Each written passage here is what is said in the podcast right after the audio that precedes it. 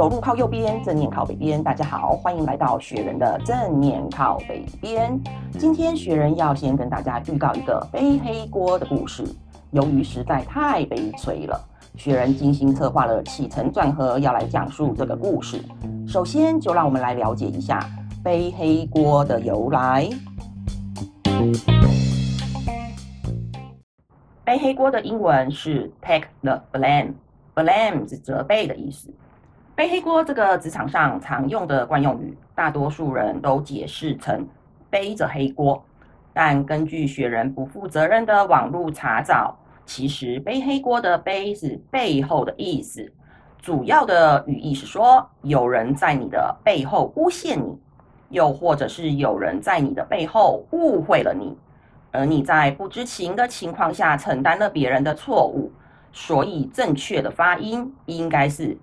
背黑锅好像有点难念哈，我们还是约定成熟的念成背黑锅好了。不过既然职场上这么多人讲，应该会有典故才对。的确是的哟，我们来看看背黑锅的由来，认识一下这个职场惯用语。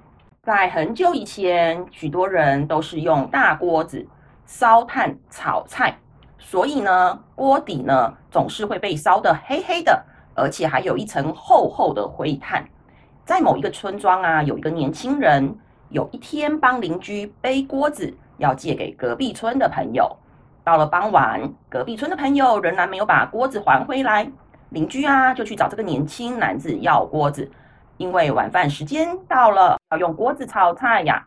年轻男子就说啦，对方说他会自己把锅子拿回来还呢，所以他就自己先回村了。可是邻居不相信，认为是年轻男子不想还他锅子，不然就是把锅子弄坏了。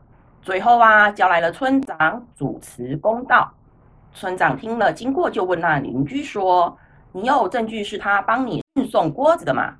邻居说：“有啊，你看他的背后是不是有一圈黑黑的炭？那就是我家锅子留下来的。”年轻男子想要解释，但是大家你一句我一句的。就此认定年轻男子把邻居家的锅子弄不见了。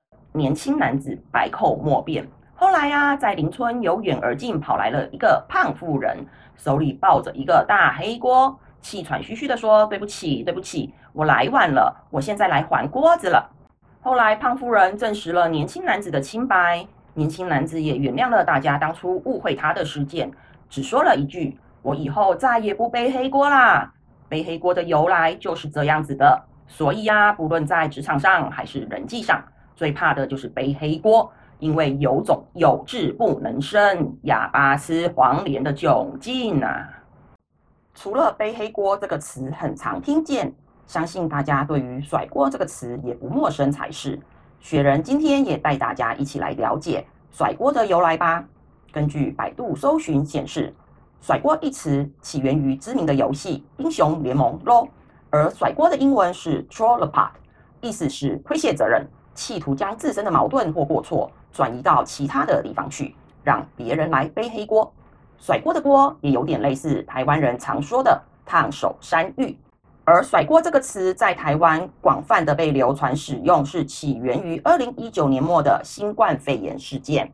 因为新冠肺炎扩散全球，在二零二零年的时候，以川普为首的欧美各国领袖纷纷把新冠疫情的元凶指向对岸中国，中国也毫不客气的反击，指控川普等人是推卸责任的甩锅，无视中国人民牺牲所换来的宝贵时间，反而放任让疫情不断的扩大。